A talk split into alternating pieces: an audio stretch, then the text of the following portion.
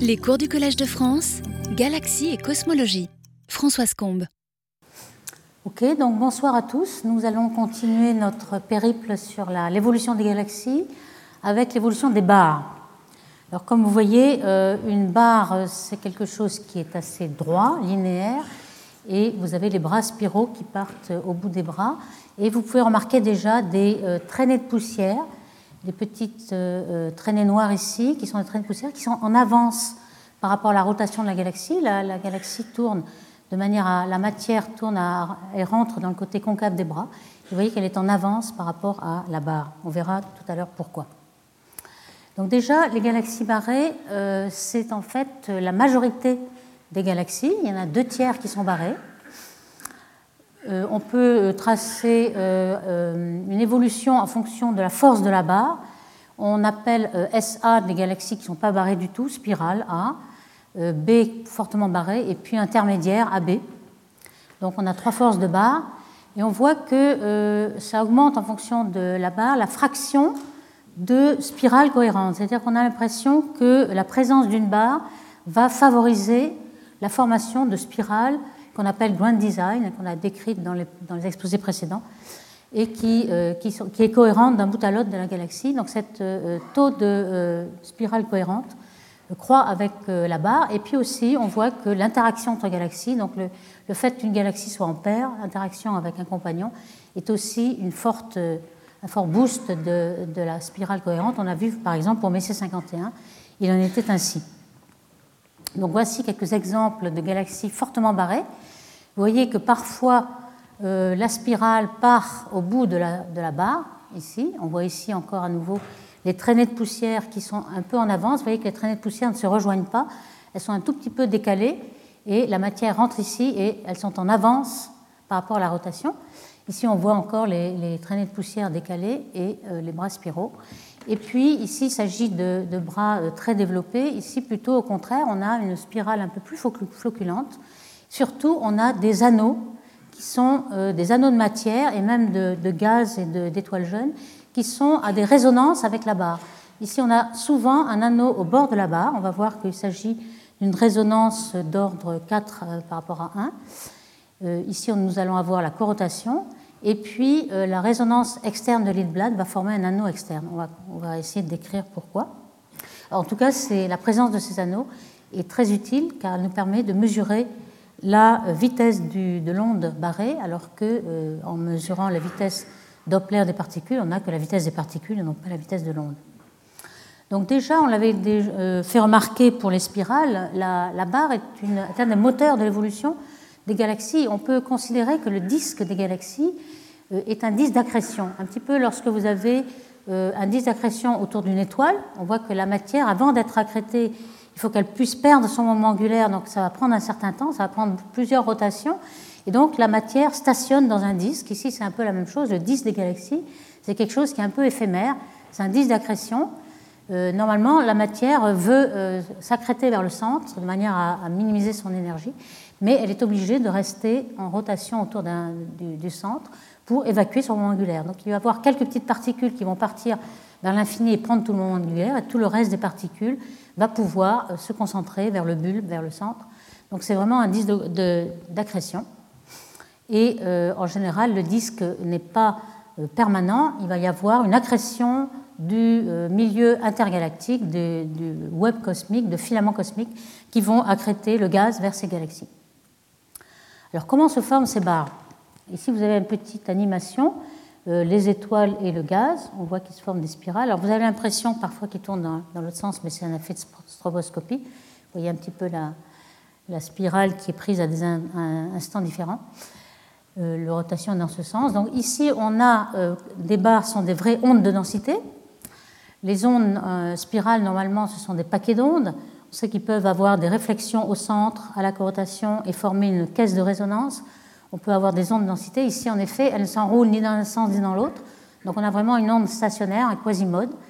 Et ces euh, barres sont beaucoup plus robustes que les spirales parce que justement, elles ne s'enroulent pas. Donc euh, l'angle de pitch, c'est-à-dire l'angle entre le cercle et euh, la barre ou la spirale, qui normalement pour une spirale très enroulée est un angle tout petit, ici c'est 90 degrés, ça ne peut pas être plus grand. Et le, le, puits de potentiel de la barre est toujours en phase avec la densité de la barre. Donc on peut rester, il n'y a pas de couple de la barre sur elle-même, alors que pour une spirale, il y a un couple. C'est ce qu'on appelle le, le théorème antispirale de Linenbell. Une spirale est toujours obligée d'évoluer. Une barre peut très bien rester pendant un temps de Hubble s'il n'y a pas de gaz, par exemple. Donc, euh, les premières simulations numériques ont été faites dans les années 70. Les ordinateurs étaient assez puissants euh, dans cette époque-là, 71-70, c'est les premières. Et ce que voulaient faire euh, ces astronomes-là, c'est de vérifier les ondes de densité qui avaient été proposées par l'INESHU avec des modes de spiraux très, très enroulés.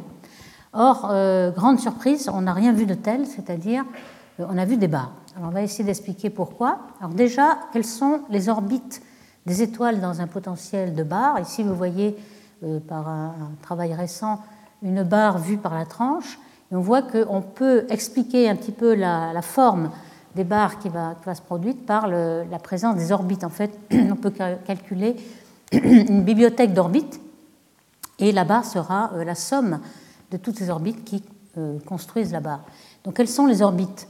Dans un potentiel d'ordre 2, c'est-à-dire avec euh, une perturbation de m égale 2 en composant de Fourier, euh, ce qu'on va faire, c'est se placer dans le référentiel tournant, puisque euh, le potentiel dans ce référentiel-là sera fixe. Donc ne dépendra pas du temps, et on aura des intégrales de mouvement qui seront l'énergie. Donc on va appeler ça jacobien, l'énergie dans le référentiel tournant. Donc pour aller dans le référentiel tournant, il faut soustraire la force d'inertie qui est oméga 2r, ou le potentiel oméga 2r2, si vous voulez. Donc c'est ça le potentiel équivalent dans euh, le référentiel tournant. Et donc l'énergie, c'est l'énergie cinétique, et puis l'énergie potentielle équivalente de euh, potentiel de la barre, puis potentiel d'inertie. Donc c'est cela, on va euh, essayer de résoudre avec des énergies données. Le deuxième, qui est en général conservé lorsqu'on est axisymétrique, le moment angulaire, Lz, ne l'est plus ici, puisqu'il y a justement des barres et des non-axisymétriques. Alors voici la forme du potentiel dans le référentiel tournant. On a une barre qui est horizontale ici.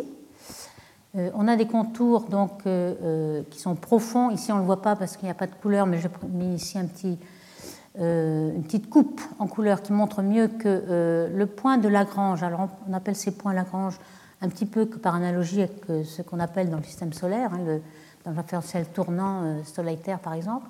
Ici, on a le point de Lagrange L1, L2, L4, L5 qui sont justement à la corotation euh, au moment où le potentiel euh, passe par son maximum. Donc ici, on a une montagne, ici, on a une vallée, si vous voulez. Donc le L3 est au fond de la vallée, ici, la barre est donc dans son puits de potentiel. Et puis, euh, dû au, potentiel d'inertie qui est oméga 2 R2, on a quelque chose qui va être très négatif lorsque R est très grand. Évidemment, lorsque R est tout petit, ça ne joue très, que très peu. Donc ces points de Lagrange-là sont des cols, en quelque sorte. Alors ces orbites, on va voir, elles ont un peu cette forme-là des, potentiels. Hein intuitivement, on va voir quelle va être cette forme-là. Alors, ces orbites ont été calculées euh, précisément. On sait qu'il y a un squelette d'orbite périodique qui va euh, être un petit peu comme des attracteurs pour toutes les autres euh, orbites qui ne sont pas périodiques. Par exemple, ici, vous avez des orbites un peu comme des rosettes qui tournent autour d'une orbite un petit peu périodique. Ici, on a une orbite qui, est un petit peu, qui tourne autour d'une orbite à la corotation, donc il ne faut aucun tour. Donc il va y avoir euh, plusieurs familles que je détaille ici, que je vais essayer d'expliquer par des, petits schémas. On a d'abord des orbites du centre jusqu'à la corotation qu'on appelle X1 et qui sont des orbites elliptiques parallèles à la barre. En fait, on peut tout de suite aller voir ce schéma. Euh, les orbites parallèles à la barre, qui est ici, X1, ce sont celles-ci, des orbites euh, un petit peu comme les orbites qui précèdent les orbites de Lindblad. Et puis, si jamais il y a des résonances internes de Lindblad, on a des orbites X2 qui, elles, sont perpendiculaires, en fait un peu plus circulaires, mais perpendiculaires à la barre. Donc c'est ce qu'on euh, a ici, famille X1 jusqu'à la corotation. Et si jamais on a euh, des, des, résonances internes, on a des orbites perpendiculaires, donc qu'on appelle X2. Ensuite, juste de l'ILR jusqu'à la corotation X1 toujours parallèle à la barre. Alors ça c'est très important, c'est que tout ce qui est à l'intérieur de la corotation soutient la barre en fait. Ce sont des, des orbites qui sont parallèles à la barre et donc qui forme la barre. Dès qu'on sort de la corotation, alors la corotation, on a ces orbites-là, qui sont des orbites bananes, on voit c'est un peu la forme, si je vais en arrière, du L5. Hein. on a donc euh, ce L5 en quelque sorte. On peut distinguer des orbites de courte période, short période orbite ou bien longue période, les bleus. mais ce sont des orbites qui restent sur place dans le référentiel tournant, elles ne font qu'un tour et elles tournent autour du point de Lagrange. Et puis au-delà, à ce moment-là, on change d'orientation. Ici, on le voit. Alors, il y a deux choses. Quand on arrive près de la corotation, d'abord, on a des résonances en cascade. Parce qu'avant d'arriver à oméga P égale oméga, on a toutes les résonances, non pas d'ordre 2. Ici, on avait X1. Hein, on avait bien discuté les orbites d'ordre 2, oméga euh, égale kappa sur 2. Mais euh, lorsqu'on approche de la coortation, on a euh, kappa sur 4, kappa sur 6, etc. Et on a des orbites qui résonnent à 4 brins, 1, 2, 3, 4, ici 6, etc. On a beaucoup d'orbites multirésonantes qui n'ont pas beaucoup d'extension et qui donnent lieu aussi à un certain chaos. Donc il y aura des orbites chaotiques près de la corotation. Et puis au-delà, donc ça c'est parallèle à la barre toujours, mais au-delà, bon là cette fois on a mis la barre euh, horizontale, euh, dès qu'on sort de la corotation, alors on, a des orbites perpendiculaires à la barre. Hein. la barre est ici et l'orbite elle a une forme de 8, elle est perpendiculaire. Donc on sait que la barre va sans doute s'arrêter à la corotation puisqu'elle ne sera plus supportée par les orbites au-delà de la corotation. Et c'est ce qu'on voit, euh, les barres s'arrêtent à leur propre corotation. C'est une façon de, mesurer aussi euh, la vitesse des barres. Alors, quand, on traverse une autre euh, résonance de Lindblad, l'OLR, là on est à l'extérieur de l'OLR, on voit qu'on a encore changé d'orientation, on devient parallèle à la barre à nouveau. Donc à chaque résonance, on change d'orientation des orbites périodiques qui sont parallèles ou perpendiculaires. Donc ici, euh, on voit un petit peu ce qui va arriver en fait. On voit que euh, la barre va être supportée par toutes ces orbites X1 qui sont à l'intérieur de la coortation. Par contre, dès qu'il y a des, euh, résonances de Lindblad, on va avoir une destruction de la barre. Toutes les orbites qui sont perpendiculaires à la barre vont affaiblir la barre, ils vont la détruire. Peu à peu, on, on va pouvoir avoir une destruction. Les barres ne vont pas être éternelles. Alors que se passe-t-il? En fait, il va y avoir au départ une, vitesse de barre oméga b, ici dans le diagramme des fréquences. Hein, oméga moins kappa sur 2, c'est le, taux de précession des orbites euh, elliptiques. Ici, oméga, c'est v sur r, la, fréquence de rotation angulaire. Et puis oméga plus kappa sur 2, la même chose pour les résonances externes de Lindblad. Donc ici, on a une résonance interne. Alors que va-t-il se passer? On va voir euh, que euh, le gaz, lui, il va être sensible au couple de la, de la barre, il va se projeter vers les, résonances et on va former des anneaux. Donc j'anticipe un peu, mais je vais expliquer un peu comment ces anneaux se forment. En tout cas, on aura un, anneau ici à la résonance externe, et puis parfois aussi un anneau autour de la corotation. Euh, donc ces, euh, tous ces anneaux, comme on l'a vu sur les images, nous permettent de connaître la vitesse de la barre.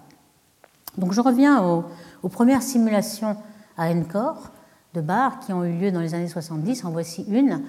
Euh, donc on partait d'un disque d'étoiles, uniquement des étoiles, donc euh, ils sont uniquement sensibles à la gravité. Et on partait euh, d'un paramètre de Toumré égal 1. Le paramètre de Toumré, comme vous le savez, c'est le rapport entre la dispersion de vitesse des étoiles et la dispersion critique, pour lesquelles la pression due à la dispersion de vitesse des étoiles est égale à la longueur critique qui est stabilisé par la rotation. Donc on a un disque stable pour les perturbations euh, d'ordre m égale 0, donc des petits paquets, des, des Donc avec Q égale 1, on pensait avoir quelque chose de tout à fait stable et donc de pouvoir développer des bras spiraux. En fait, euh, il n'y a pas vraiment de bras spiraux, en tout cas pas du tout les bras spiraux auxquels on s'attendait des ondes très enroulées dans l'approximation WKB, mais on a des barres et puis des bras spiraux très très ouverts, donc complètement différents. Alors comment on fait ces simulations hein? Euh, On utilise seulement la gravité avec, un nombre n de corps qui à l'époque était de l'ordre de 10 000, 50 000, 100 000, pas plus. Aujourd'hui on fait euh, des millions ou un, milliard, mais à l'époque euh, c'était ce qui rentrait dans les ordinateurs. Donc on avait un certain nombre de corps qui étaient loin d'être le nombre réel d'étoiles qu'il y en a dans la galaxie, de, l'ordre de puissance 11 ou plus. Et au lieu de faire une interaction n-corps qui augmenterait comme n au carré, il y avait des astuces, comme par exemple la transformée de Fourier. On sait que euh, le potentiel en un point, c'est la convolution du potentiel de Newton 1 sur R avec la densité des particules. Donc il suffisait d'avoir euh, la densité du disque de la galaxie sur une grille. En chaque point de grille, on pouvait calculer la transformée de Fourier de la densité. On avait de toute façon la transformée de Fourier de 1 sur R au début des simulations, et on faisait le produit, car le produit de convolution dans l'espace de Fourier, c'est le produit simple. Donc ce produit simple, c'est très facile, c'est local, et on peut montrer que le nombre de calculs à faire, c'est plutôt n log n, c'est-à-dire plutôt linéaire en n et non pas en n au carré, d'où la possibilité d'avoir 10 000 à 100 000 corps, même dans les années 70. Ensuite, il fallait faire la, la, transformée inverse, bien sûr. Donc, euh, on, a, on, a, vu aussi dans le premier euh, exposé que euh, les étoiles sont un ensemble sans collision. Donc, il n'y a aucune rencontre entre étoiles. Et ceci est dû au fait qu'il y a un très grand nombre d'étoiles, 10 puissance 11 dans la galaxie. Donc, on pourrait se poser la question, puisque ici on n'a que 10 000 corps, c'est un peu le même genre que l'amas globulaire, et on sait que dans les amas globulaires, il y a des collisions entre étoiles, des rencontres. Donc, euh, on va, avec un nombre trop petit de corps, on va euh, traiter un problème qui n'est pas celui des galaxies parce qu'il va y avoir des rencontres entre étoiles. Donc, la solution à cela, c'est de couper euh, les forces à petite échelle pour qu'il n'y ait pas de rencontres entre étoiles. Donc, on appelle ça un adoucissement de la, du potentiel en 1 sur R de Newton. On va le mettre en 1 sur racine de R2 plus A2. Donc, c'est-à-dire que lorsque R est petit, on va avoir une constante comme potentiel, donc une force nulle. Donc on va couper les forces à petite distance et donc il n'y aura plus de rencontre entre étoiles et on aura un milieu sans collision. Alors évidemment, euh, la petite distance A, elle est d'autant plus grande qu'on n'a pas beaucoup de particules. Si on a beaucoup de particules, A est tout petit et on peut dire que A, c'est la résolution spatiale des simulations numériques.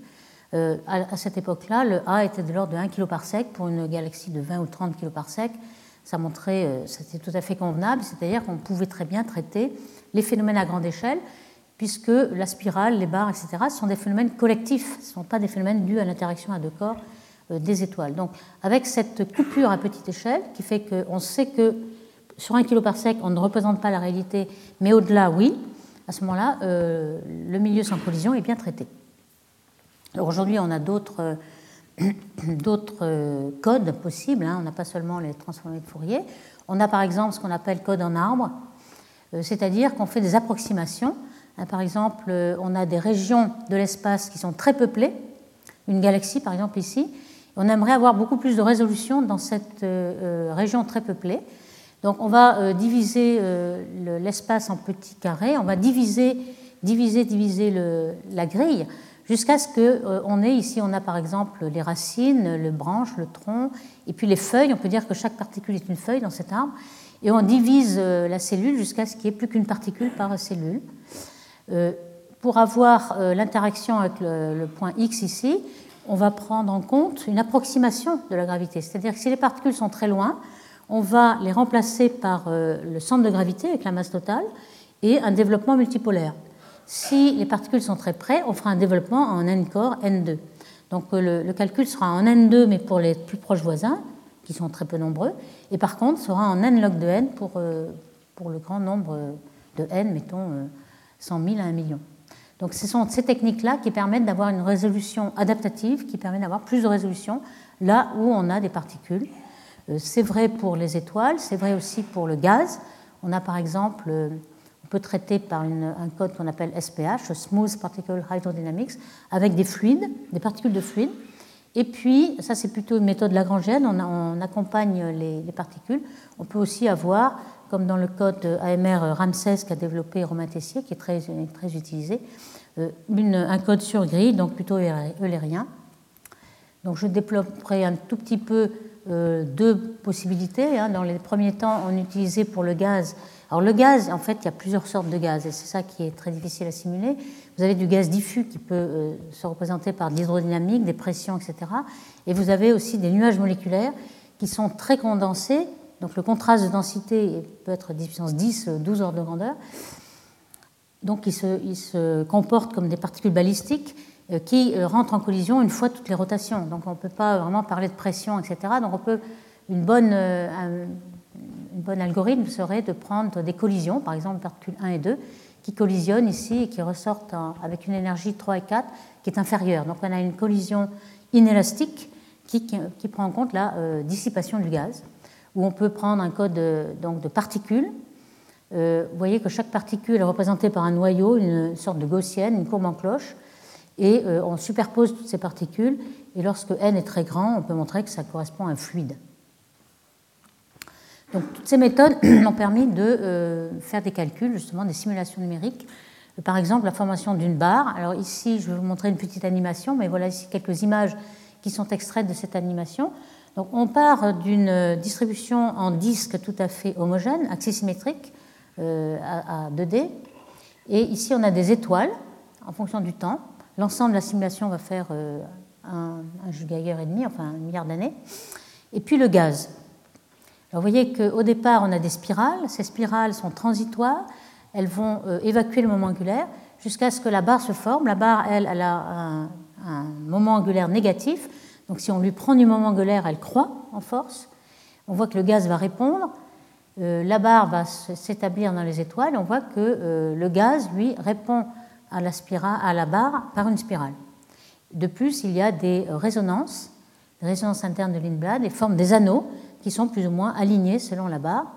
Donc voici euh, par exemple une petite euh, animation. Euh, vous avez à gauche les étoiles et ici le gaz. Vous voyez comment on a à la fois des petits bouts d'onde de densité, mais aussi quelques petits bouts de, matériel. On avait vu dans les précédents exposés qu'on a un petit ensemble de morceaux de bras qui sont des morceaux d'onde de densité. Par contre, euh, euh, la barre, elle, c'est une onde de densité assez robuste euh, qui tourne presque comme un corps solide, même si la spirale ne tourne pas tout à fait comme un corps solide. Il y a plusieurs spirales qui se remplacent. Et ce qu'on voit, c'est que la spirale est beaucoup plus contrastée dans le gaz, et vous avez, vous avez des, des, anneaux qui se forment à la résonance. On peut avoir une deuxième fois. Ces anneaux, pourquoi ils se forment? Parce qu'on va montrer qu'il y a des couples de torsion qui s'exercent de la barre sur le gaz. Le gaz va euh, avoir des mouvements radiaux qui sont soit vers le centre, soit vers l'extérieur. Et euh, les couples vont être, euh, disons, à l'extérieur de l'anneau, ils vont être négatifs, donc le gaz va s'accumuler, et à l'intérieur de l'anneau, ils sont positifs. Donc le gaz n'a qu'un endroit à aller, c'est sur l'anneau. Donc on a vraiment des anneaux aux résonances. Donc justement, pour un petit peu quantifier la réponse du gaz à ce potentiel barré, euh, on a vu les orbites qui permettent de bien comprendre ce qui se passe. On a vu que euh, les orbites périodiques des étoiles euh, tournaient de 90 degrés à chaque résonance. Donc j'ai représenté un peu schématiquement ces résonances. Hein. Par exemple, la, vitesse de la barre oméga b est telle qu'il y a deux intersections avec la courbe ici oméga kappa sur 2. Donc vous avez deux résonances internes, d'où les orbites x1 qui sont jusqu'à la corotation ici sont interrompues par des orbites perpendiculaires à l'intérieur des deux résonances de Lindblad. Donc on a euh, parallèle, perpendiculaire, parallèle à la barre. À l'extérieur de la corotation, elles sont perpendiculaires. Et puis à l'extérieur de l'OLR, elles recommencent à être parallèles. Donc vous voyez cette alternance perpendiculaire, parallèle, etc., des orbites périodiques. Alors ça, c'est pour les étoiles qui n'ont pas de dissipation. Que va-t-il se passer pour le gaz? Lui, à chaque fois qu'il y a croisement d'orbites, eh bien, il va y avoir un petit euh, kick qui va euh, propulser euh, la, particule dans d'autres orbites. Par exemple, ici, on voit qu'on aurait tendance à s'aligner sur les orbites X1, les orbites périodiques X1, et puis progressivement, à chaque fois qu'il y a une collision, on a l'orbite précesse avec une orbite différente.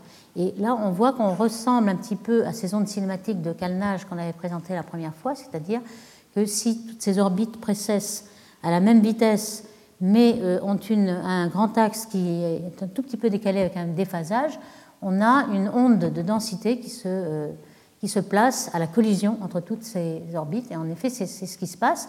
Donc entre euh, une orientation x1 et puis une, une, orientation perpendiculaire, le gaz va tourner graduellement de 90 degrés, contrairement aux étoiles qui, elles, tournent de 90 degrés brutalement à chaque résonance. Ici, on va avoir une spirale on comprend mieux que grâce à la dissipation, grâce aux collisions du gaz, euh, une barre, une potentielle barrée peut donner lieu à une spirale dans le gaz, même sans, euh, sans qu'il y ait de potentiel barré, euh, de potentielle spirale dans le gaz au départ. Alors ça nous dit aussi que les spirales vont être assez ouvertes, non pas très fermées. Pourquoi? Parce que si vous n'avez que deux, rotations, deux résonances dans le disque, vous allez tourner de 180 degrés au maximum. Donc c'est vraiment une spirale très ouverte. Ici, si on a toutes les corotations, alors ici on peut dire qu'on a les, traînées de poussière qui sont dans la barre, ici on a euh, l'anneau euh, de résonance interne, la corotation. À chaque fois, on tourne de 90 degrés et on peut avoir au plus 360 euh, degrés si on a quatre, quatre résonances. Alors c'est ce qu'avaient montré Sanders et Utley dans, dans les premières simulations. Ce qu'ils avaient fait à l'époque, c'est de mettre un potentiel barré analytique et de regarder ce que comment le gaz se comporte. Et sans mettre de potentiel spirale, on avait une spirale qui se développait. Donc à l'époque, les gens mettaient plutôt des potentiels spiraux qui étaient euh, forcés. Là, c'était vraiment une nouveauté. La spirale arrive toute seule, pourvu qu'on ait du gaz. Alors, euh, lorsqu'on prend en compte la pression, les ondes de choc, on voit un calcul de Liatanasula ici, par exemple, euh, où on voit des ondes de choc qui montrent qu'il peut y avoir des traînées de poussière. Là, on explique bien les traînées de poussière ici, car le gaz est très comprimé dans le choc. La matière se promène comme ça, et s'ils sont bien en avance par rapport à barre, et on a euh, l'explication de ces ondes de choc et donc les traînées de poussière qui sont caractéristiques de barre. On les voit euh, dans les simulations avec des vitesses ici. Vous voyez qu'à la corrotation, vous avez moins de vitesse et les petites flèches ici montrent les vitesses euh, et donc les ondes de choc. Alors, qu'est-ce qu'on peut dire de la vitesse de la barre Dans les simulations, lorsque la barre croît, dans la période de relaxation où la barre croît en intensité, la vitesse oméga, dans plusieurs modèles ici, elle descend. Alors au départ, on, commence euh, sans résonance interne de Lindblad, donc avec des, barres très fortes qui ont des orbites X1 qui la supportent jusqu'à la rotation. Et puis peu à peu, la barre, lorsqu'elle croît en puissance, elle a un moment angulaire de plus en plus négatif, donc elle perd du moment angulaire. Alors pour perdre du moment angulaire, les orbites deviennent de plus en plus allongées. Hein, une orbite comme ça a beaucoup moins de moment angulaire que celle-ci. Par exemple, si elle est exactement droite, elle a L égale 0.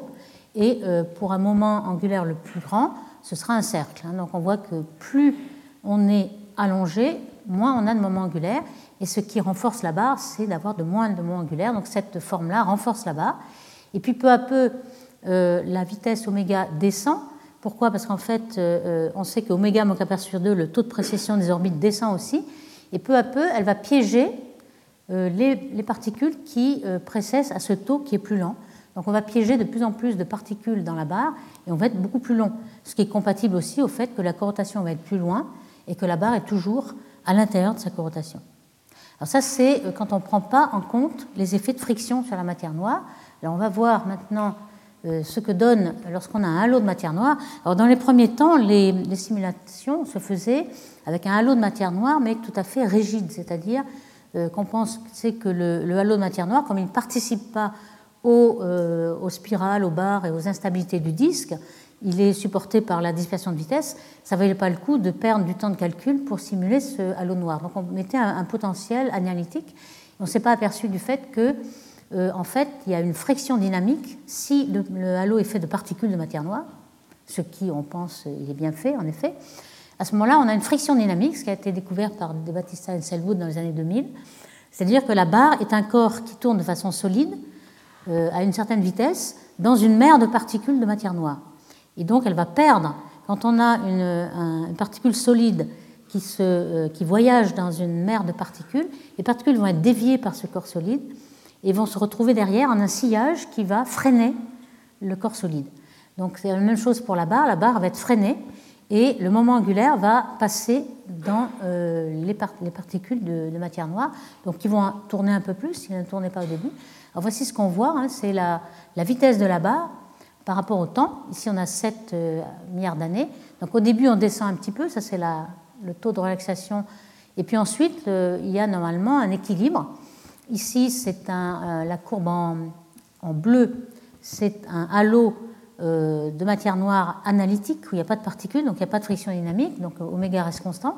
Et puis, lorsqu'on met quelque chose de vivant, live, c'est-à-dire avec des particules, et bien toutes les particules prennent le moment angulaire et la, la, barre décroît, décroît, décroît, ce qui a permis de dire que sans doute on ne pouvait pas avoir un profil de matière noire très concentré au centre, sinon les barres seraient complètement ralenties et ne correspondraient pas à ce qu'on voit en réalité, puisqu'on a euh, quand même la mesure d'oméga avec toutes les résonances. Alors évidemment, euh, si on a un modèle de gravité modifié, hein, c'est exactement comme si euh, il n'y avait pas de particules de matière noire, donc on a oméga qui est constant l'histoire de la matière noire et des barres a été très mouvementée. Au départ, dans les années 70, euh, deux théoriciens, Stryker et Peebles, qui avaient eu beaucoup d'impact, euh, c'était le moment où on commençait à être convaincu qu'il y avait des halos de matière noire autour des galaxies. Euh, et ça correspondait aussi à l'époque où on trouvait toutes les barres qui arrivaient à chaque simulation numérique et on voulait se débarrasser des barres pour voir des spirales. Donc ils ont, eu l'idée de dire que les galaxies devaient être baignées dans un halo de matière noire, et c'était ça la solution pour supprimer les barres. Le halo de matière noire allait stabiliser les barres. Et c'était vrai si le halo est fait de, potentiel analytique, car en effet, le disque n'est plus autogravitant, il est stabilisé par le halo, qui peut être très massif, et on ne voyait plus de barres. Par contre, du moment à ce que euh, le paramètre de Toumbré, toujours la dispersion de vitesse, soit relativement grande, c'est-à-dire supérieure à 1. Par contre, euh, avec le temps, ça c'est pour euh, un halo rigide. Ici, vous avez des simulations qui sont faites avec un halo rigide et avec un halo vivant. Alors par Atanasula, par Berenzen et par d'autres, on s'est rendu compte que le halo interagissait avec le disque. Alors ici, les trois simulations font croître le rapport de masse entre le halo et le disque. Donc ici le disque domine et ici le halo domine, mais tout est rigide. Donc s'il est rigide, on voit bien que euh, si le halo domine, on n'a pas vraiment de barre. La force de la barre est ici en fonction du temps. On a une force de barre assez grande lorsque le disque domine et pas le halo. Donc c'est exactement ce que disaient Ostraker et Peebles. Le halo euh, détruit la barre. Mais lorsque plus tard, donc dans les années 2000, on a mis des particules dans le halo, à ce moment-là, on s'est aperçu que plus il y avait de halo et plus il y avait de barres, en fait. Pourquoi? Parce que euh, les particules du halo prennent du moment angulaire, par friction dynamique, et si on prend du moment angulaire à la barre, eh bien la barre croît en intensité, puisqu'elle est d'une onde de moment angulaire négatif. Vous voyez que plus il y a de halo, c'est exactement le contraire de ce qu'a disait Ostraker et Peebles. Donc il y a eu vraiment euh, des hauts et des bas dans cette interaction halo noir et barre. Il y, a, d'autres complications, hein, je n'ai pas le temps de dire toutes. Par exemple, si vous avez un halo triaxial, alors ça diminue un peu l'influence de la barre. Pourquoi? Parce qu'un euh, halo triaxial a une symétrie très différente de la barre, qui est un triaxe aussi. Et donc il y a un certain chaos qui se produit, donc moins de résonance. Euh, ici, on peut montrer que l'interaction entre le halo et le disque est justement due aux résonances. Ici, on voit une résonance à la corrotation, à la résonance externe et interne, mais surtout à la corrotation. Donc si vous affaiblissez ces résonances, vous avez moins d'interaction entre halo et disque. Et puis, il y a aussi le fait que euh, une fois qu'une barre a interagi avec un halo, le halo tourne. Et plus halo tourne, moins il pourra euh, accepter du moment angulaire. Donc, au fur, au fur, et à mesure du temps, vous aurez moins d'interaction entre le disque et le halo. Alors, il y a aussi quelque chose qui a été euh, découvert avec les simulations numériques, c'est ce qui arrivait dans la troisième dimension, perpendiculaire au plan on s'est aperçu qu'il euh, y avait une résonance entre les barres et le disque. Euh, même si vous démarrez avec un disque très fin, tout d'un coup, euh, à certains rayons qui résonnent avec la barre, donc il y a exactement la même configuration à chaque tour de barre, vous pouvez élever les étoiles en Z perpendiculairement au plan. À ces rayons-là seulement, c'est pour, ça que ça nous donne une petite forme de cacahuète, qu'on appelle peanut ici, et on s'est aperçu que certaines galaxies euh, était appelée justement euh, galaxie cacahuète. Celle-ci, par exemple, est un prototype, mais il y en a d'autres. Et on ne savait pas du tout à quoi euh, c'était dû, mais dans ces années 80, on s'est aperçu que c'était dû à la barre. Et aujourd'hui, on a beaucoup de moyens de, le voir avec un grand nombre de barres qui sont vues par la tranche, par les vitesses Doppler des particules, on sait qu'il y a des barres, par le gaz, etc. Et à chaque fois qu'on voit Alors ici, c'est deux projections une, vous avez la barre dans son grand axe. Ici, le, la, barre est sur la ligne de visée. Donc, à la forme d'une boîte, un petit peu carrée, et ici, une, une pinote. Et à chaque fois qu'on voit ça, on sait qu'il y a une barre, même si on n'a pas la vue par deux faces de la galaxie. Alors, cette euh, galaxie cacahuète, justement, elle, est, elle, a une interaction avec un compagnon. Elle a du gaz qui lui vient de son compagnon, euh, avec un, disque de gaz qui n'est pas aligné. Donc, on a l'impression qu'elle est en interaction, et que c'est sans doute l'interaction qui a euh, booster la barre et peut-être booster la cacahuète. Donc c'est pour ça qu'elle est euh, vraiment prototype, mais il y en a encore d'autres. Il y a par exemple la Voie lactée.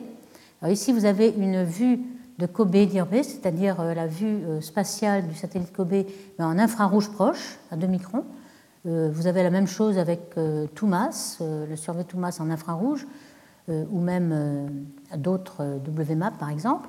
Et ici, ce que vous voyez, bon, on, est, on est dans la galaxie, euh, le Soleil un petit peu au bord. Vous avez un fichaille de la galaxie en infrarouge.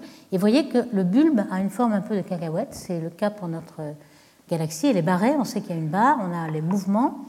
Euh, et là, on, en a la preuve parce qu'en fait, ce que vous voyez ici, c'est que le côté qui est proche la barre, elle fait 20 degrés avec la ligne de visée qui vient vers le Soleil. Et ce côté-là est proche et plus grand que le côté lointain. Donc on a un effet de perspective qui vous montre qu'on a vraiment une barre dans notre propre galaxie. Alors voici une petite animation ici qui vous montre un petit peu euh, les. Alors ici c'est à grande échelle, euh, vu par la tranche et vu de face, et vous voyez comment euh, cette cacahuète, lorsqu'elle projette, elle tourne et elle devient soit cacahuète, soit boîte selon l'orientation. Alors ici, dans cette simulation-là de Martinez-Walpesta et al., on voit qu'il peut y avoir plusieurs résonances. Vous voyez un peu le, les résonances de cacahuètes qui arrivent en fonction du temps. Et puis, lorsque la barre euh, décroît en fonction de oméga, ça, la vitesse décroît, euh, la résonance se passe un peu plus loin. Donc, on peut avoir plusieurs cacahuètes. Euh, ici, une, petite cacahuète lorsqu'oméga est assez grand, et puis une cacahuète plus grande en fonction du temps lorsqu'oméga a diminué. Donc, cette forme particulière, elle se retrouve dans les orbites. Hein, on avait dit qu'il y avait des orbites X1. X1, c'est dans le plan, de face, quand on est euh, perpendiculaire, on voit que euh, cette orbite est périodique aussi euh, en Z, c'est-à-dire que la fréquence épicyclique, qui est égale, kappa égale 2 oméga, enfin oméga moins oméga p dans le référentiel tournant, pour avoir une ellipse, on a aussi que kappa, la fréquence épicyclique, est aussi égale pratiquement à la, la fréquence d'oscillation en Z. Donc on peut avoir aussi une résonance à la fois dans le plan et en Z. Donc c'est à peu près au, niveau de la résonance interne de Lindblad qu'on a cette résonance en verticale. Donc on voit plusieurs orientations en densité. On voit aussi en vitesse que euh, la vitesse de ce bulbe est cylindrique, c'est-à-dire qu'il tourne autant. Hein, vous avez la, même vitesse d'un haut en bas.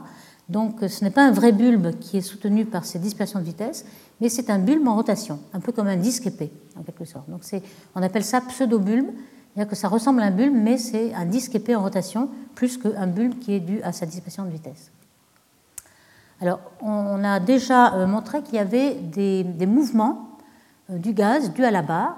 on peut euh, géométriquement se rendre compte un peu de le sens de ces couples qui sont dus à la barre. Voici une barre symbolisée par ce, petit dessin. elle est parallèle à, l'axe X. Et on sait qu'on a des bras spiraux. Donc l'essentiel, on sait évidemment que la matière a des orbites comme ceci, mais il y a une accumulation dans les bras spiraux ici. Alors, euh, si vous aviez quelque chose de complètement axisymétrique, vous n'auriez qu'une force radiale, hein, euh, radiale dirigée vers le centre. Ici, on a des forces tangentielles parce que justement, il y a non-axisymétrie. Alors, on peut savoir dans quelle direction est cette force tangentielle. Elle tend à ramener vers le puits de potentiel. le puits de potentiel, c'est la barre, donc euh, ici, l'axe X. Donc, la force tangentielle va avoir tendance à ramener vers euh, l'axe X. Donc elle a ce sens-là. Euh, évidemment, si on avait aussi euh, des bras spiraux de l'autre côté, ou si la, la, forme du gaz était sphérique ou axisymétrique par rapport à cette barre, on aurait la partie correspondante qui annulerait sur une orbite ce couple. Mais en fait, le point est que la, majeure partie du gaz est dans les bras spiraux. Donc c'est ce couple-là qui domine par rapport à l'autre. Et vous voyez qu'il est positif par rapport au sens de rotation. Donc ce qui va arriver, c'est un couple positif entre la corotation et l'extérieur. Le gaz va être propulsé vers l'extérieur. Quand on fait le, schéma inverse à l'intérieur de la corotation, alors on a par exemple une résonance de Lindblad, un petit terme X2 ici, une orbite perpendiculaire. Et voyez que ce qui change, c'est que la spirale qu'on a prolongée ici, elle n'est pas dans le même cadran. Ici, on était dans ce cadran-là. Maintenant, on est dans ce cadran-là. Donc, les, forces tangentielles vont avoir toujours tendance à faire revenir vers le puits de potentiel, mais cette fois-ci, le couple est négatif. Simplement parce que le bras spiral est dans l'autre cadran. Donc, euh, ici, on a un couple négatif. Donc, tout ce qui est entre la corotation et la résonance de Lindblad va être propulsé vers le centre. Donc, tout le gaz va venir vers euh, cet anneau. Et une fois qu'on est dans l'anneau, évidemment, c'est symétrique et les couples s'annulent sur les anneaux. C'est pour ça qu'on a une, accumulation de gaz dans les anneaux. Alors, par exemple, la formation d'anneaux, c'est simulé dans euh, cette simulation à n-corps, où il y a une barre parallèle à OX, et on voit les anneaux qui, se, selon oméga, selon la valeur, ici oméga petit, donc l'anneau est petit, mais on a une accumulation de gaz due à ces couples de la barre sur le gaz. On peut avoir aussi les couples positifs, donc le gaz, à partir de la corrotation, s'en va au début dans les bras spiraux, et puis ensuite il s'en va jusqu'à la résonance externe, où il s'accumule ici dans cet anneau, parce qu'à ce moment-là, le couple dans l'anneau à l'OLR est nul en moyenne. D'où euh, ce qu'on observe, hein, ce qu'on a vu dans les premières images. Euh, on peut voir par exemple, alors ici ce sont des images de euh, couleur B-V, c'est-à-dire on fait le rapport entre la couleur bleue et, visible ou rouge. Pourquoi? Parce que les anneaux sont une accumulation de gaz, il y a beaucoup de formations d'étoiles et les anneaux sont très bleus. Donc si vous faites B-V, vous voyez plus de contraste dans ces anneaux. Ici on voit bien un anneau à, à l'OLR, ici autour de la corotation, c'est-à-dire la résonance d'ordre 4, et puis un tout petit anneau ici qui est euh, un anneau nucléaire et qui se trouve à la résonance interne de Lindblad. Donc euh, tout ça correspond bien. On a aussi les, traînées de poussière qui sont représentées. Donc cette, euh, ces simulations et comparaison avec ce qu'on voit nous permet d'avoir un petit peu l'état du gaz, le taux de collision, le taux de dissipation, la vitesse du son dans le gaz, etc. Il y a un autre phénomène qui va aussi, une fois que le gaz va être propulsé vers le centre, et il va y avoir une concentration de masse vers le centre, on va euh, découpler. En fait, on voit que euh, s'il y a une résonance interne de Nilblad, entre ces deux résonances, on va avoir des, orbites qui sont perpendiculaires. Donc on va affaiblir la barre et on va pouvoir découpler une autre barre. Alors ce phénomène de barre nucléaire, vous voyez une grande barre ici avec une petite barre qui est euh, à l'intérieur de la grande, a été observé depuis très longtemps, mais n'a été compris qu'il y a quelques dizaines d'années. Ici, on en voit une. Euh, ici aussi, en faisant une couleur, on en voit plusieurs. Hein. Donc, euh, c'est quelque chose d'assez fréquent. Euh, parfois, il est très difficile de les voir parce que lorsque la galaxie est assez loin, par exemple une galaxie où la carte du ciel vous donne seulement la barre, la spirale et puis un centre qui est un peu surexposé, lorsque vous regardez un zoom ici du carré bleu, c'est une image qui a été faite au, télescope Canada-France-Hawaï avec l'optique adaptative, donc plus de résolution que la seconde d'arc. Et puis en proche infrarouge, Prochain rouge, ça permet d'avoir les étoiles vieilles et de vous affranchir du gaz, de l'extinction du gaz, et puis des étoiles jeunes qui sont très brillantes mais ne représentent pas le potentiel. À ce moment-là, vous voyez une autre barre qui est à l'intérieur de la grande barre. Donc ça nous permet de, euh, comprendre que euh, très souvent, au moins euh, dans 30% des cas, on a toujours vu une petite barre à l'intérieur de la grande barre. Et en général, elle se trouve à l'intérieur d'un anneau. Ici, vous voyez avec le Hubble Space Telescope une image d'une galaxie barrée avec sa, spirale. Et puis le petit carré blanc ici, c'est le zoom que vous avez ici, le carré blanc. Donc à l'intérieur de la grande barre, vous avez l'anneau euh, de la résonance interne de Lindblad où s'accumule le gaz. Et on voit qu'il y a beaucoup d'étoiles en formation, d'étoiles bleues. Le rose, c'est le H-alpha, c'est-à-dire le gaz ionisé par les étoiles jeunes. Euh, vous ne voyez pas la barre nucléaire parce que vous avez justement la poussière et les étoiles jeunes qui vous empêchent de le voir, mais en infrarouge proche, à 2 microns, vous auriez une petite barre nucléaire à l'intérieur de l'anneau. Donc c'est vraiment exactement ce à quoi on s'attend de par les orbites et de par euh, tout ce qu'on sait des couples. Euh, de, donc ce découplage des barres nucléaires, maintenant on commence à bien le comprendre. Hein. Vous avez une grande barre ici, un anneau qui est à la résonance interne à l'intérieur de la grande barre, et puis tout d'un coup, euh, à l'intérieur de ces résonances internes, les orbites commencent à être perpendiculaires, donc la barre primaire est affaiblie là-dedans, et comme il y a accumulation de masse vers le centre, toutes les fréquences oméga sont beaucoup plus grandes, ils tournent beaucoup plus vite, il y a plus de masse. Oméga moins kappa sur 2 est aussi plus grand, et donc euh, euh, le taux de fréquence, la fréquence de précession de ces orbites-là et de ces orbites-là est de plus en plus grande, et on découple. On ne peut plus tourner à la même vitesse. Donc on a une petite barre nucléaire qui tourne plus vite que la grande, et en général, il y a un échange d'énergie entre les deux euh, par la, la, résonance commune. Ici, on a une résonance interne de Lindblad qui devient la corotation de la petite barre, hein, puisqu'on a vu que la barre était toujours à l'intérieur de sa corotation. Alors ici, vous avez une simulation faite par Friedli, euh, où on voit dans les étoiles une barre nucléaire qui commence à se former, et puis dans le gaz, on voit bien que cette barre nucléaire, elle se forme à l'intérieur de l'anneau, qui est la résonance interne d'une blague. Donc c'est tout à fait euh, ce qu'on voit dans les simulations et dans les observations. Ici, vous avez un tout petit film qui vous montre, encore une fois, à grande échelle et à petite échelle, un zoom avec euh, la vue perpendiculaire et la vue de face, on voit que cette barre-là tourne plus vite. En fait, cette barre-là tourne lentement et on voit que celle-là a fait un tour quand l'autre a fait un demi-tour. Donc on a euh, deux vitesses différentes et on voit bien que euh, lorsque la barre, la petite barre est perpendiculaire, elle affaiblit un peu la, grande barre lorsqu'elle est parallèle, elle la renforce. Donc si vous euh, plotez un peu la force de la grande barre en fonction du temps, vous aurez des battements, en quelque sorte. Ici, on a une grande barre, ici, une barre un peu plus faible. C'est un battement entre les deux barres. Donc quand on regarde euh, la vitesse de ces deux barres, elles sont vraiment euh, différentes. La petite barre a une grande vitesse ici, elle n'a pas de résonance interne, alors que la corotation est égale à la résonance interne de la grande barre. Donc on a un peu ce schéma-là. Donc plusieurs euh, ondes barrées dans la même galaxie avec des vitesses différentes. C'est un petit peu comme ce qu'on avait déjà vu pour barre et spirale. On avait vu par exemple, Spark et Selwood avaient mis en évidence une barre qui ne tourne pas à la même vitesse que sa spirale. Et donc on peut montrer qu'il y a euh, interaction entre ces deux. Ici, ce sont des euh, diagrammes de oméga, justement, où on a euh, on n'a pas ploté oméga moins kappa sur 2, mais 2 oméga moins kappa, ce qui revient au même.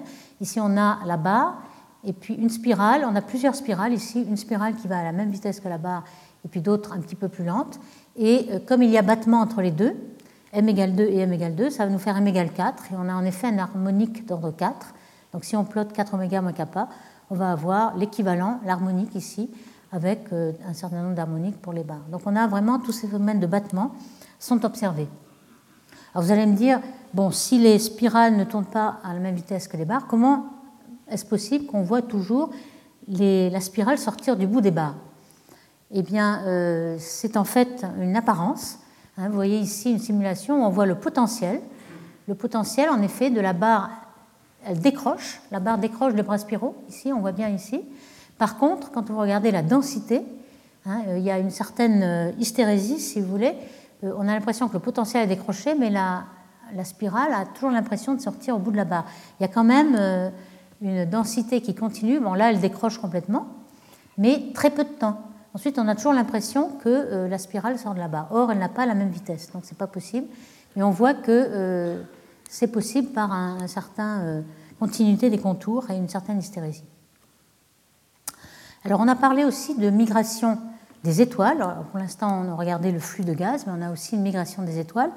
on en a parlé une autre fois pour la migration des étoiles lorsqu'il y a une résonance à la corotation.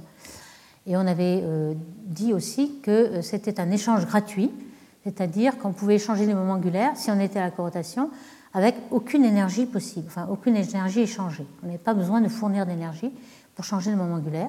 Alors là, on voit la même chose avec les barres. Euh, il faut que les étoiles qui échangent les moments angulaires soient vraiment à la corotation et assez froides pour être vraiment résonantes.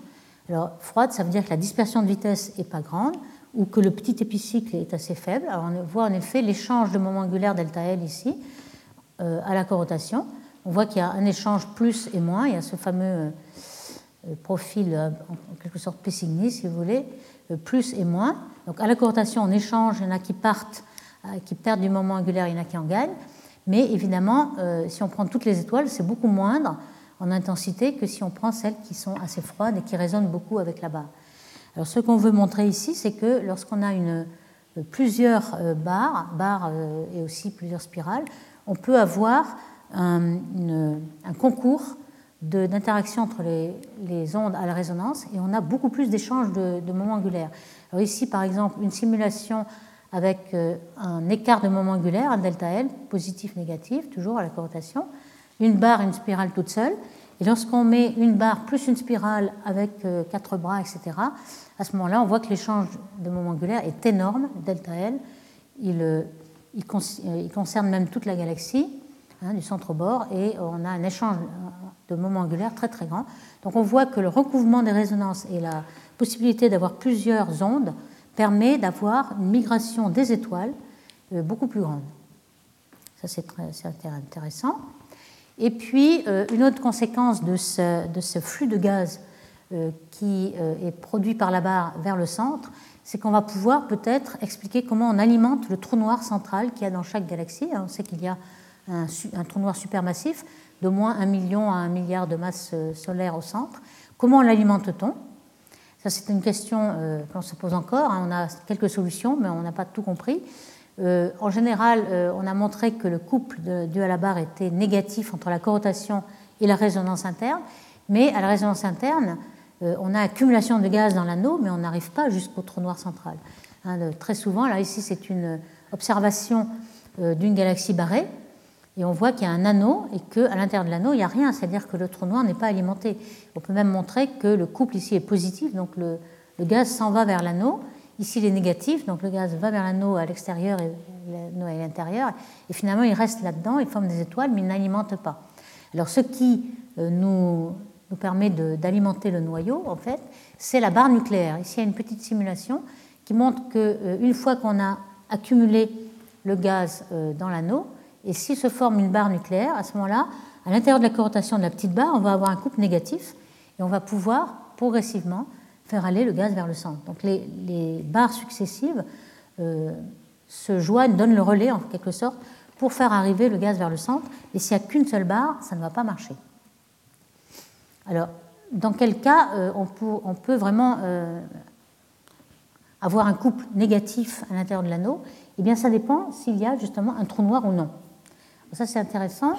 Ici, vous avez un rappel des orbites périodiques d'une barre dans, dans, un milieu stellaire. Donc, euh, ici, X1, X2 pour euh, si jamais il y a des, résonances internes. Autour de la corrotation, vous savez qu'il y a des petits tours autour de L4 et L5. Et puis ensuite, près de l'OLR, vous avez les orbites perpendiculaires à la barre. Alors, s'il y a du gaz, on va tourner, on va, grâce aux collisions, on va euh, faire précesser toutes ces orbites. Alors dans quel sens cela tourne? euh, On peut montrer que si le taux de précession, vous voyez ce oméga moins kappa sur 2, qui est le taux de précession de ces ellipses, euh, si le, taux décroît en fonction du rayon, on a toujours une onde trailing. Pourquoi? Parce que le gaz va aller d'ici ici et il va précesser moins vite. Donc il va être en retard. Donc finalement, on a quelque chose qui va tourner dans un sens. Euh, si on est dans un, euh, deux branches qui, euh, ce taux de précession décroît en fonction du rayon, on aura toujours quelque chose de trailing. Si on a quelque chose qui monte, à ce moment-là, on va tourner dans l'autre sens, puisque en fonction du rayon, la taux de précession va être plus rapide.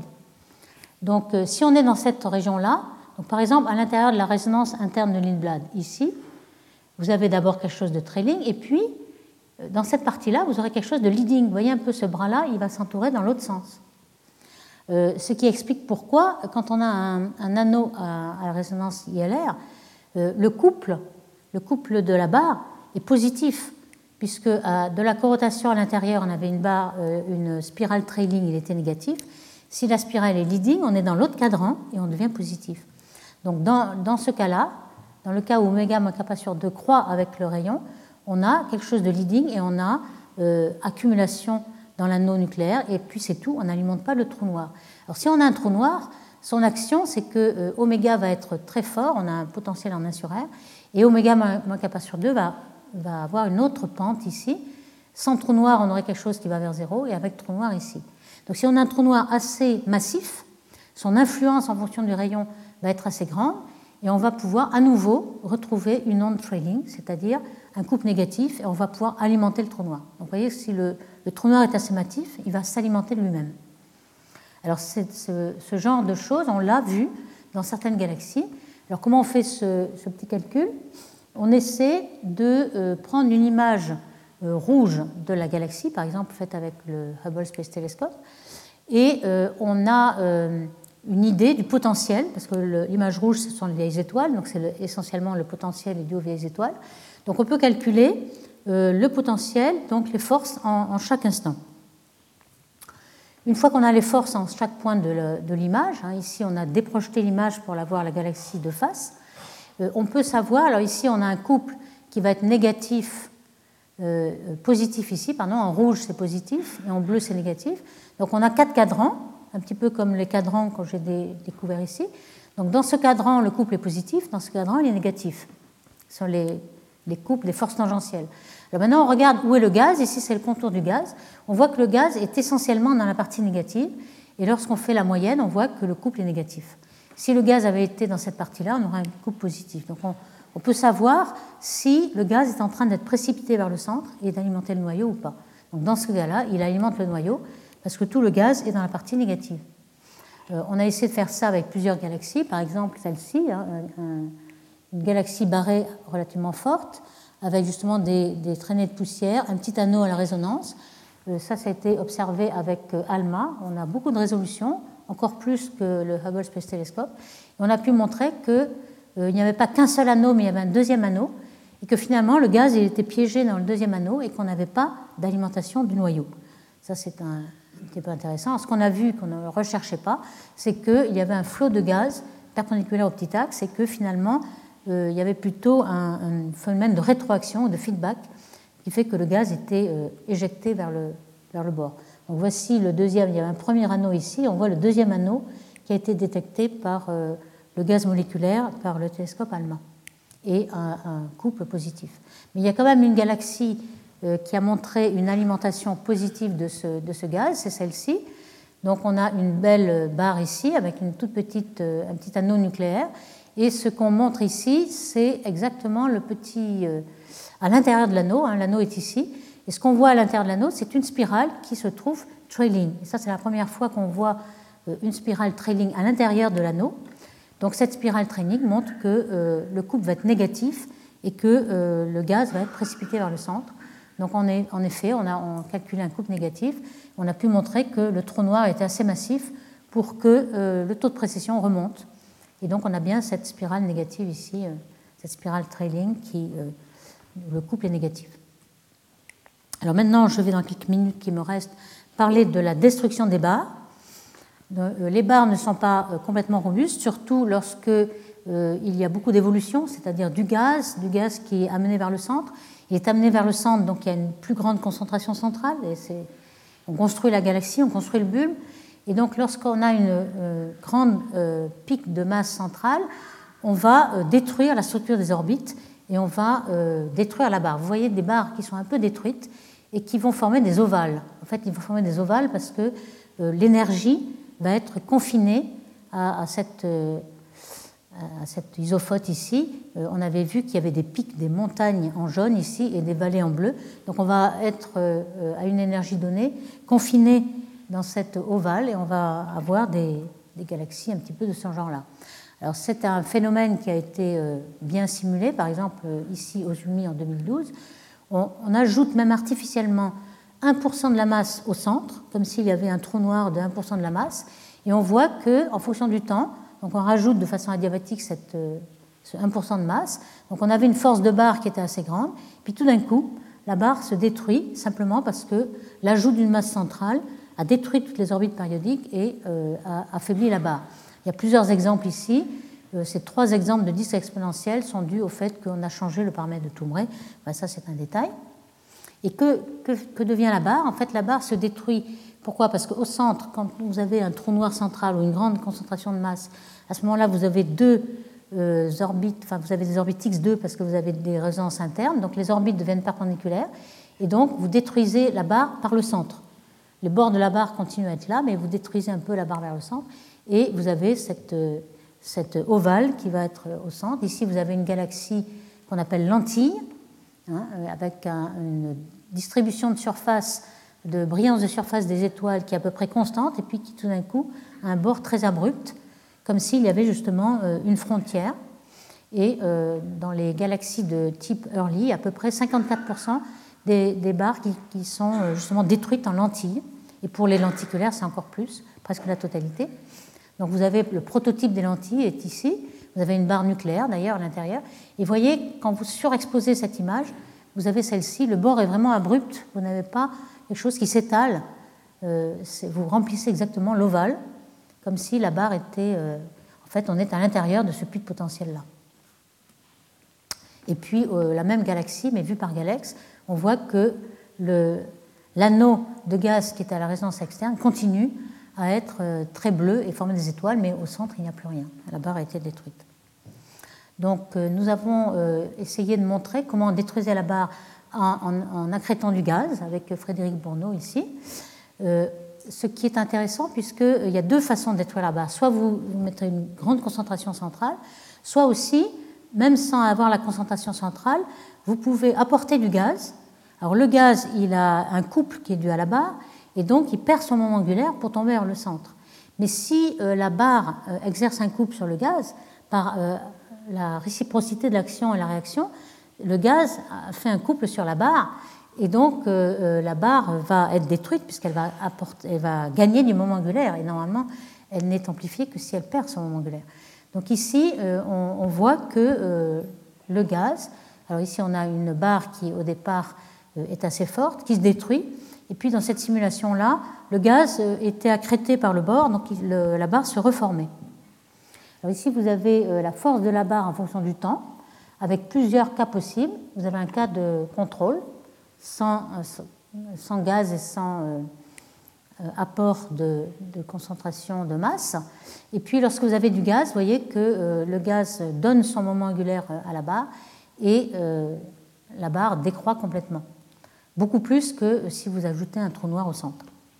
Donc cette destruction due à l'apport de gaz est assez importante. Alors on pourrait dire oui, mais alors euh, une fois que vous avez apporté tout le gaz au centre, il ne devait plus rester aucune barre. Alors c'est vrai, et on peut euh, faire un petit recensement. Par exemple, ça a été fait par Eskridge et avec 163 galaxies, un petit recensement du nombre de barres en fonction de leur force. Vous voyez, c'est à peu près cet histogramme-là. Il n'y a pas beaucoup de, galaxies qui sont complètement non barrées, mais il y a un pic dans les forces moyennes. Et puis, si euh, vous n'accrétez pas du gaz de l'extérieur, vous avez beaucoup de barres détruites, donc contrairement à ce qui est observé. Donc ce qu'il faut euh, pour euh, retrouver euh, les observations, c'est justement apporter du gaz et reformer les barres. Et avec ça, on peut, si on essaie de refiter ce qui est observé, on peut savoir combien de gaz il faut accréter pour reformer ces barres. Et en fait, il faut doubler la masse de la galaxie en 10 milliards d'années. Ce qui est énorme, ça veut dire qu'on pourrait former toutes les galaxies comme ça. Donc il faut que les galaxies se forment sans arrêt à partir du début de l'âge de l'univers en accrétant tout leur gaz. Donc voici des petites simulations ici euh, avec accrétion de gaz ou sans accrétion. Alors vous me direz, euh, vous avez dit que euh, le couple de la barre sur le gaz était positif de la corotation à l'extérieur. Comment se fait-il que le gaz rentre? Et eh bien justement, il ne rentre que lorsque la barre est affaiblie et n'a plus de couple.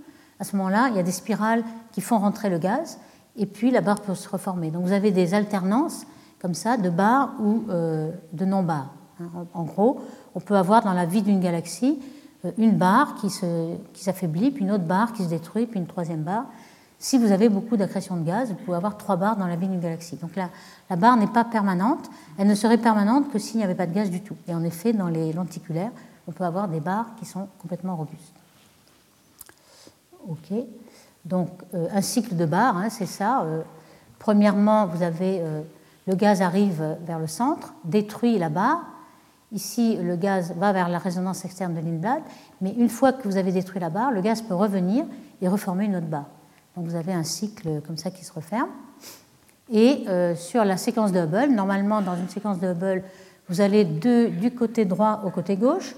Vous partez d'une galaxie qui est très riche en gaz et qui n'est pas concentré. Et puis euh, la, tendance de la galaxie dans sa vie, c'est de concentrer sa masse dans le bulbe. Vous voyez qu'ici, on, va avec un rapport bulbe sur disque de plus en plus fort.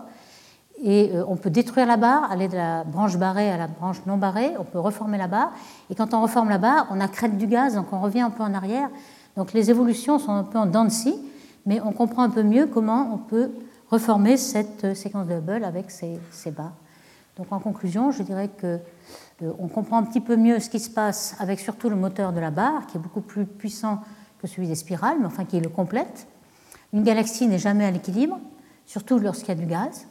Il peut y avoir plusieurs épisodes barrés, et les galaxies peuvent évoluer, soit par évolution séculaire, toute euh, euh, relativement interne et puis lente, ça dure plusieurs rotations, donc des, milliards d'années, avec une barre, une spirale, peut-être un bulbe qui se forme de façon cacahuète, ou alors des interactions violentes et qui forment des bulbes beaucoup plus classiques, et ça nous en reparlerons dans de prochaines séances. Donc, merci beaucoup.